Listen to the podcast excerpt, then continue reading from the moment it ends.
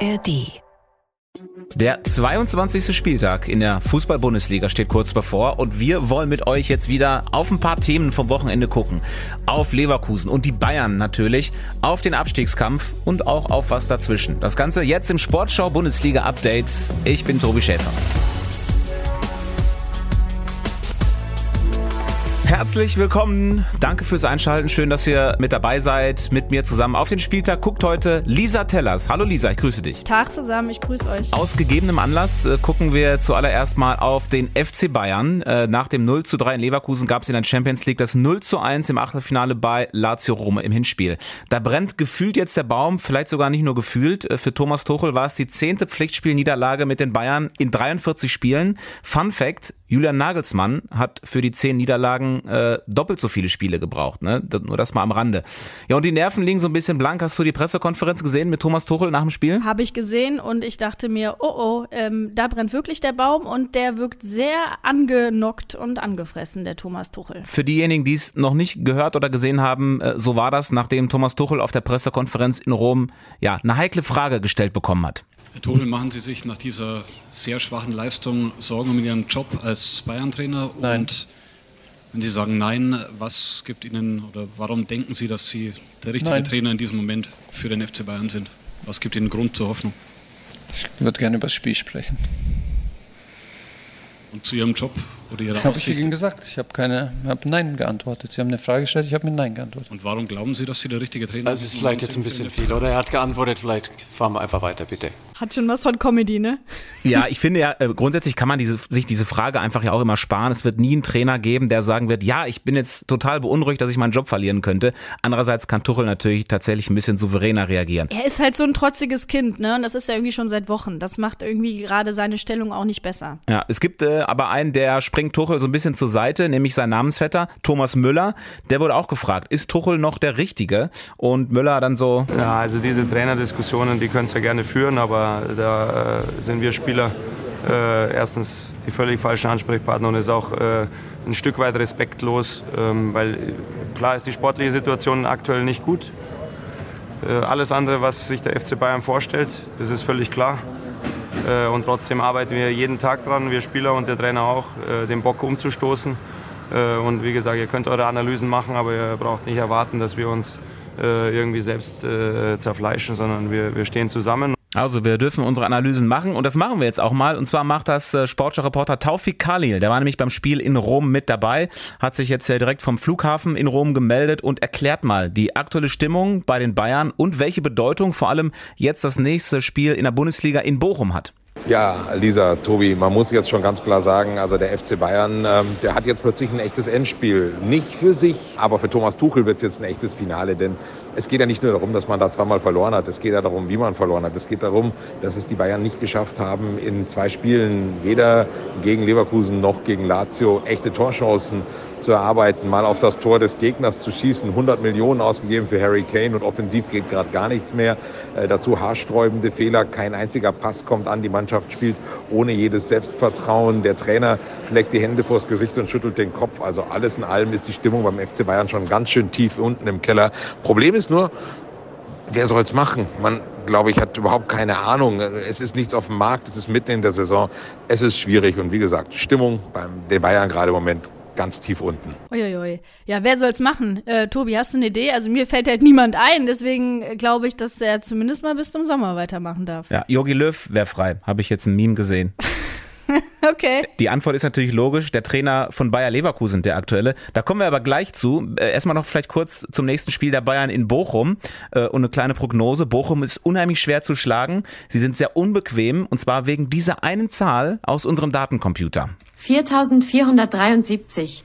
Denn so viele Zweikämpfe haben die Spieler des VfL Bochum in dieser Saison schon geführt. Kein Team in der Liga hat mehr. Äh, Man hat also ordentlich äh, zu tun, wenn man gegen den VfL spielt. Bochum ist sehr heimstark.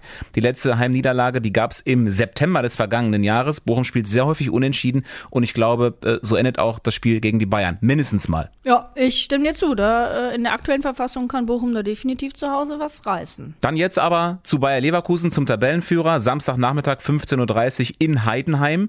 Ähm, ich habe immer gedacht, in den letzten Wochen, so jetzt lassen sie irgendwie federn. Aber dann kam das Bayern-Spiel. Ich finde, Leverkusen ist wirklich durch nichts zu erschüttern. Mir fällt wirklich nichts mehr ein. Ja, ich habe zum Glück jetzt mal so ein bisschen geguckt, was ich am Wochenende bei Sportschau Live sende. Da gibt's einen Beitrag, der heißt, Heidenheim ist das bessere Bayern München. Das fand ich schon hart. Dann habe ich immer mal geguckt. Die Zahlen der Heidenheimer sind tatsächlich im Moment gar nicht mal so schlecht. Seit acht Spielen ohne Niederlage. Und sie sind tatsächlich Zweiter in der Tabelle, wenn man jetzt mal seit dem 14. Spieltag äh, rechnet. Also wäre es dann auch noch ein Spitzenspiel. Ähm, und zu Hause sind sie halt wirklich auch echt eine ne Macht. Also wer hätte gedacht, dass Gladbach einen Punkt gegen Leverkusen holt? Warum darf Heidenheim denn nicht vielleicht sogar ein Pünktchen holen? Gegen Leverkusen. Ja, ich halte das tatsächlich äh, in der aktuellen Verfassung von Leverkusen für ausgeschlossen. Das Einzige, was, was der Werkself so ein bisschen noch schaden könnte in den nächsten Wochen, so, so langfristig, könnte die Diskussion sein, was denn jetzt wirklich mit Xabi Alonso passiert. Wo geht er hin? Was macht er? Angeblich bastelt er gerade aber schon mit äh, Leverkusens Sportchef Simon Rolfes sehr akribisch am Kader der kommenden Saison, was dafür spricht, dass äh, sein Verbleib wirklich selbstverständlich ist. Aber ähm, ich meine, es gibt sehr, sehr viele Interessenten. Spätestens seit gestern Abend ist wahrscheinlich einer noch interessierter daran. Aber ja, das, das könnte so ein bisschen Unruhe reinbringen, finde ich, bei Leverkusen. Mal gucken, ob Uli Hoeneß anruft. Leverkusen also in Heidenheim äh, und die Bayern in Bochum. Das ist das Duell an der Tabellenspitze. Ein bisschen dahinter ist eine Mannschaft, über die haben wir jetzt länger äh, nicht intensiv gesprochen. Das ist Borussia Dortmund, aktuell auf Platz 4, Samstagnachmittag äh, 15.30 in Wolfsburg. Der BVB ist die beste Rückrundenmannschaft, war Ende des letzten Jahres noch sechs Punkte hinter Platz 4 und äh, jetzt sind sie auf diesem Platz 4, der so wichtig ist für die Champions League Qualifikation, mit drei Punkten Vorsprung vor Platz 5. Also irgendwas funktioniert da wieder und äh, Jens Walbrot hier aus dem Update-Team erklärt das mal. Jo, hi Lisa, hi Tobi. Also äh, ehrlicherweise bin ich der Meinung, man kann den Aufschwung beim BVB vor allem mit einem Namen äh, in Verbindung bringen und das ist Ian Marzen. Ne? Äh, der Neuzugang, der ist ja als Linksverteidiger geholt worden und wird auch immer dort aufgestellt, aber ich bin der Meinung, er ist schon jetzt nach diesen wenigen Spielen der wichtigste Aufbauspieler beim BVB, weil er immer, wenn Dortmund den Ball hat, in die Mitte zieht äh, und dann große Teile des Spielaufbaus übernimmt. Ne? Hat tolle Passstatistiken, kann auch mal mit einem Ball direkt eine Torchance einleiten, hat er ja auch äh, in dieser Saison Saison schon ein paar Mal gemacht, seitdem er dann dabei ist. Also der Typ ist ein echter Gewinn für Borussia Dortmund. Insgesamt bin ich aber der Meinung, dass das beim BVB eher so eine, ja, ich sag mal, Scheinstabilität ist. Ne? Denn außer gegen Freiburg, du hattest in jedem Spiel ja immer den Eindruck, okay, äh, da gibt's Phasen, in denen kippt dem BVB dieses Spiel gefühlt so komplett aus den Händen. Und das gab es sogar beim 4-0-Sieg gegen Köln, der am Ende total deutlich aussieht. Oder auch beim 3-0 in Darmstadt. Ne? Also ähm, das ist immer noch die individuelle Qualität im Vergleich zu den jeweiligen Gegnern, die da den Unterschied macht und nicht irgendwie ein besseres, schlüssigeres Konzept. Deswegen, ja, ich bin skeptisch, dass Dortmund das auch wirklich konstant so durchziehen kann in der Rückrunde. Ja, man traut ihnen irgendwie nicht so über den Weg, den Dortmundern. Immer wenn du denkst, so jetzt haben sie es, jetzt packen sie es, dann kommt da meistens dann wieder so ein Rückschlag. Trotzdem glaube ich, dass sie sich ehrlicherweise ein bisschen gefangen haben. Nur ein Gegentor im Jahr 2024 ist ja schon mal ein Fortschritt. Und ich würde es noch ergänzen, Füllkrug und Malen ist für mich gerade so ein Perfect Match. Das klappt ganz gut. Ich glaube schon, dass sie da ihre Klasse auch ausspielen können und werden. Ja, nach ganz oben äh, geht natürlich nichts mehr für den BVB, aber äh, für die Champions League werden sie sich auf jeden Fall qualifizieren. Was ich äh, sehr viel spannender finde beim BVB aktuell, ist das Gerücht, dass äh, Markus Krösche der Nachfolger von Hans-Joachim Watzke werden soll. Der hatte ja seinen äh, Abschied angekündigt und ähm, dieses Gerücht oder dieses Thema geht jetzt gerade so ein bisschen rum. Markus Krösche, aktuell noch Sport Sportvorstand bei Eintracht Frankfurt. Du bist da sehr nah dran an der Eintracht. Hältst du das für realistisch, dass der da weggeht? Ehrlicherweise nicht. Ehrlicherweise deshalb auch, weil er eben mit Dino Topmeller seinen Wunschtrainer auch hat, mit Axel Hellmann auch einen starken Mann im, im Rücken und er bastelt auch in Frankfurt gerade schon am Kader für den Sommer. Deswegen kann ich mir das nicht vorstellen. Was haben wir noch am Wochenende in der Bundesliga? Das Topspiel am Samstagabend ist Leipzig gegen Gladbach. Das ist fast schon ein Krisenduell. Beide Teams haben in diesem Jahr erst ein Spiel gewonnen. Ähm, Marco Rose, der Trainer von RB, hat aber übrigens immer noch den besten Punkteschnitt aller Leipziger Bundesliga-Trainer. Das muss man dann auch immer noch mal anmerken. Aber die Champions League darf er trotzdem nicht verpassen, oder? Darf er nicht, weil sonst wird es, glaube ich, richtig ungemütlich auch in Leipzig. Das ist so das Minimalziel, was sie haben. Trotzdem, ich glaube, dieser Auftritt gegen Real hat schon Mut gemacht. Das war echt ein gutes Spiel von Leipzig, sehr mutig. Ähm, die treffen halt nicht das Tor. Und das ist dann auch immer die Frage, inwiefern kann der Trainer das dann beeinflussen. Deshalb, ich glaube, sie werden gegen Gladbach gewinnen. Zum Schluss in dieser Episode ähm, werfen wir da noch einen Blick in den Abstiegskampf. Da scheinen die letzten drei in der Tabelle ja im Prinzip schon festzustehen. Auf dem Relegationsplatz aktuell der SFC Köln mit 16 Punkten. Fünf Punkte übrigens schon hinter dem komplett rettenden Ufer. Da ist Union Berlin. Und auf den beiden Abstiegsplätzen sind Mainz und Darmstadt mit jeweils zwölf Punkten. Wir haben euch mal gefragt im WhatsApp-Kanal der Sportschau. Äh, da gibt's ja immer die Abstimmung in äh, jeder Woche äh, kommt dann nochmal Bewegung rein im Abstiegskampf und 80 Prozent von euch sagen, ähm, ja, denn das war's noch nicht, da tut sich nochmal was, das wird noch spannend. Ich frage mich nur, was soll sich denn da noch tun? Also welch, welche Mannschaft soll da noch reinrutschen? Mir fehlt auch so ein bisschen die Fantasie. Also weder Wolfsburg noch Gladbach sehe ich unten drin. Union steckt halt immer irgendwie noch mit drin, aber ich glaube, an diesen letzten drei Plätzen wird sich, wenn untereinander, wenn was ändern. Ja, genau. So denke ich nämlich auch. Ich kann mir höchstens vorstellen, dass Mainz vielleicht nochmal Aufwind kriegt und mit Köln um den Relegationsplatz streitet. Mainz hat ja jetzt auch den neuen Trainer, Bo Henriksen, 49 Jahre alt, ein Däne, äh, kommt vom Schweizer Erstligisten FC Zürich und hat neben der Mission Klassenerhalt übrigens auch noch eine andere. Ich muss Deutsch lernen. Ich, ich hoffe, dass ich ähm, nicht perfekt, aber ein bisschen besser Deutsch in ein, ein oder zwei Monaten.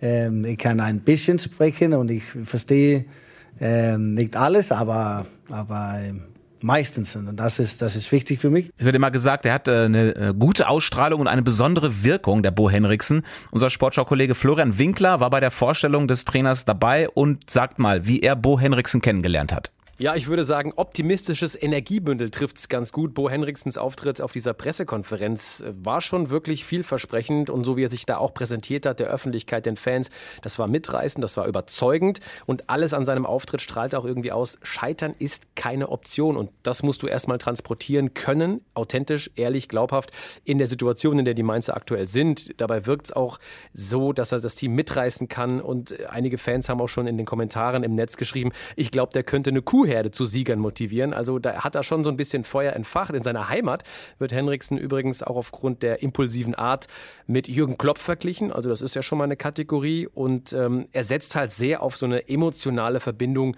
zum Team. Und so muss er natürlich auch vor der Mannschaft auftreten. Aber das ist ihm durchaus zuzutrauen, dass er die auch knackt, so nach dem Motto Blockade lösen, einen Leader finden und äh, Klar, das alles ist die emotionale Schiene, aber so wie er auch vermittelt hat, wie er Fußball spielen lassen will, das passt auch zu Mainz 05. Hohes Pressing, Anlaufen, viel Tempo drin, viel Intensität, schneller Zug zum Tor. Das ist nicht nur der Henriksen-Fußball, das ist auch der Fußball, den man bei Mainz 05 sehen will. Das ist so diese alte Wolfgang-Frank-Schule, um dann auch endlich wieder Partien zu gewinnen, die Fans auch ein Stück weit zurückzugewinnen. Und ich glaube, dieses Vertrauen, was dann Henriksen zur Mannschaft aufbauen kann und dadurch auch mit der Leistung die Mannschaft wieder zu den Fans, da kann wieder so ein Aufbruch, ein Aufschwung entstehen. Also er scheint die notwendige notwendigen Fähigkeiten absolut mitzubringen, hier das Ruder in Mainz rumzureißen. Wenn ich das so höre, Tobi klingt so ein bisschen wie der perfekte Mainz-Trainer aus dem Labor, trägt den Vornamen Bo, hat irgendwie ja Jürgen Klopp-Vibes und ich finde, er sieht optisch ein bisschen aus äh, wie Martin Schmidt. Ja, eine Mischung aus allen ehemaligen Mainzer Trainern. Äh, mal gucken, ob wir auch noch irgendwas von Thomas Tuchel in ihm finden. Die Freundlichkeit auf Pressekonferenzen ist es auf jeden Fall nicht. Äh, klar ist aber auch, Bo Henriksen muss dann am besten jetzt auch gegen Augsburg in seinem ersten Spiel äh, schon gewinnen, damit Mainz da weiter noch Chancen hatte, die Klasse zu halten. Die anderen Partien im Abstiegskampf jetzt am Wochenende sind Köln am Freitagabend gegen Bremen und Darmstadt spielt Samstag zu Hause gegen Stuttgart und wenn wir Union Berlin noch mit reinrechnen, die spielen bei der TSG Hoffenheim. Und damit sind wir jetzt fast am Ende und ihr kriegt von uns noch unser Thesentrippel. Drei Prognosen fürs Wochenende, jeder eine und am Sonntag rechnen wir dann ab. Lisa, du darfst beginnen. Ja, die Heidenheimer sind ja das bessere Bayern München, deswegen werden sie gegen Leverkusen mindestens einen Punkt holen. Und ich gucke auf Bochum gegen Bayern. Die Bochumer sind die unentschieden Könige der Liga, vor allem zu Hause schwer zu schlagen. Sie sind unbequem für die aktuelle Gemütslage der Bayern und holen auch gegen den FCB mindestens ein Unentschieden. Und dann haben wir noch den Kollegen Jens Walbrot, der sich mit Borussia Dortmund auseinandergesetzt hat. Jo, hi, ich bin's nochmal. Also ich sage, äh, Kovac-Fußball ist gefährlich für den BVB auch wenn es gerade äh, tabellarisch und vor allem was so die sonstigen Umstände angeht, komplett anders aussieht. Ähm, ich kann mir gut vorstellen, dass das ein sehr, sehr enges Match wird für Dortmund und äh, glaube, die holen dann nur einen Punkt. Also unentschieden des BVB in Wolfsburg und damit ein kleiner Dämpfer für den Höhenflug der Dortmunder. Sagt der Jens. Und damit sind wir dann jetzt auch wirklich durch für heute. Alle Spiele der ersten und zweiten Liga kriegt ihr jetzt am Wochenende wie gewohnt live und in voller Länge in der Sportschau-App Da hört ihr dann auch die Lisa wieder. Und das Bundesliga-Update kommt am Sonntag wieder mit der Nachbesprechung des 22. Spieltags. Bis dahin, euch allen ein schönes Wochenende.